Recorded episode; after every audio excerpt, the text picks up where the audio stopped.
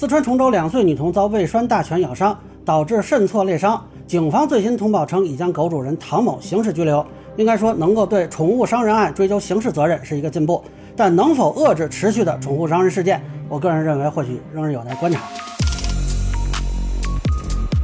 大家好，我是关注新闻和法律的老梁，欢迎订阅及关注我的频道，方便收听最新的新闻和法律干货啊。这个事儿也是观察了两天啊，是十月十六日在四川崇州一个小区内发生的两岁女童被狗咬伤事件，那导致女童肾挫裂伤，后来是被送到了华西医院救治。目前警方通报说呢，女童的生命体征平稳，但是根据媒体报道，如果现在手术，她的丢肾的概率非常的高，那么保守治疗效果如何尚不明确。呃，这个事儿我一开始有点担心找不到狗主人，好在今天说呢，这狗已经找到了。那警方通报说呢，已经对这个狗主人刑事拘留。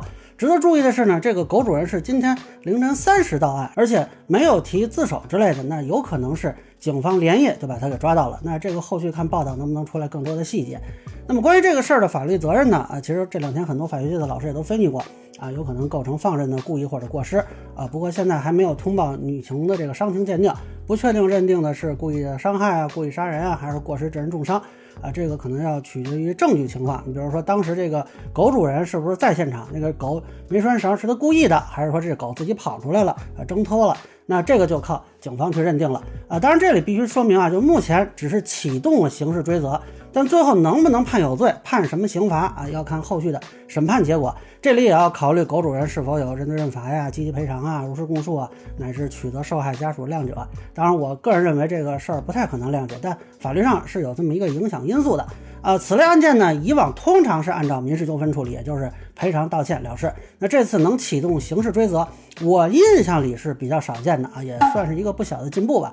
但其实我看到这个结果呢，多少有点心情复杂啊，因为在二零二一年的时候曾经做过视频，当时我就说过宠物伤人事件追究刑事责任的问题。另外呢，如果是狗咬了人，假如说是拴绳了，那是意外事件，这个按照民事纠纷来处理即可。但如果没有拴绳，我认为这个狗主人他主观状态应当是对损害结果处于放任的，也就是说间接故意的一种状态，或者说他至少是疏忽大意的过失。那么除了可能是扰序行为，一旦造成伤情，呃，我认为可以考虑依照。故意伤害或者过失伤害追究刑事责任啊，这个从法理上我个人认为是说得通的。当然，这个跟我们以前这个类似事件的处理习惯可能不太一样啊。但是我认为目前这个六狗不拴已经到了提升处置手段的时候。呃，如今终于能看到这个落实了啊，按说是比较欣慰的。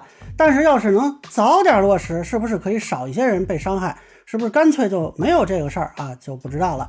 当然，这个事情呢，物业也可能有责任啊。那目前看主要是民事赔偿责任的风险。呃，这一点呢，如果狗主人这边。的赔偿不足以去补偿抚慰家属的，那家属是可以考虑起诉物业公司的。我看今天已经有新闻说，这个物业那保洁大姐救人什么的，这个呢最多是减轻责任啊，除非物业能证明自己已经尽到了注意义务，否则是有赔偿责任的。那这个以前是有相关案例判决物业公司赔偿流浪狗伤人事件的。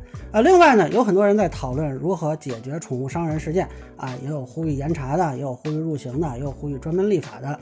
恕我直言啊，每次出点什么事儿就张罗专门立法。这个其实很多是外行提的，因为现在法律法规呢大体上是够用的啊，只不过是现实中落实的执行问题。你看这次对狗主人刑事立案，也不是说有什么新的法律。那么目前实践中的问题呢，我个人认为更多的是源自啊执行落实啊，这可能有两个问题比较重要，一个是呢没有做到。全域的严格执法，另一个是重结果不重行为。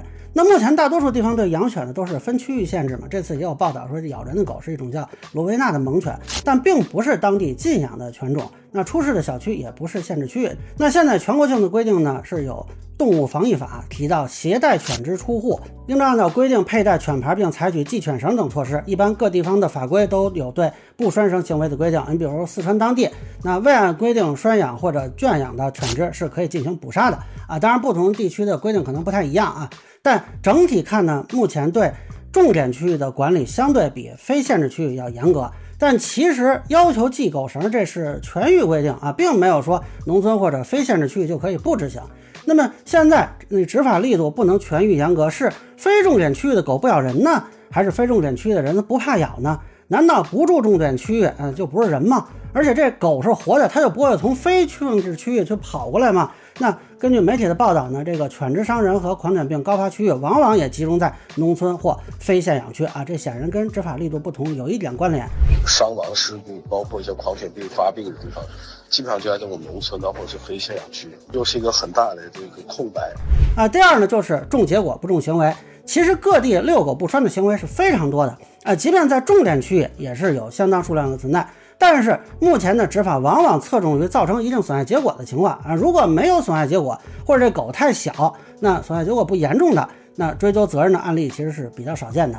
呃，其实这两个问题呢，可以类比酒驾的问题。你酒驾只要是在道路上开车，不管撞没撞人，都要追究法律责任啊。只不过说你醉驾是入刑，那一般的酒驾情节轻的行政处罚。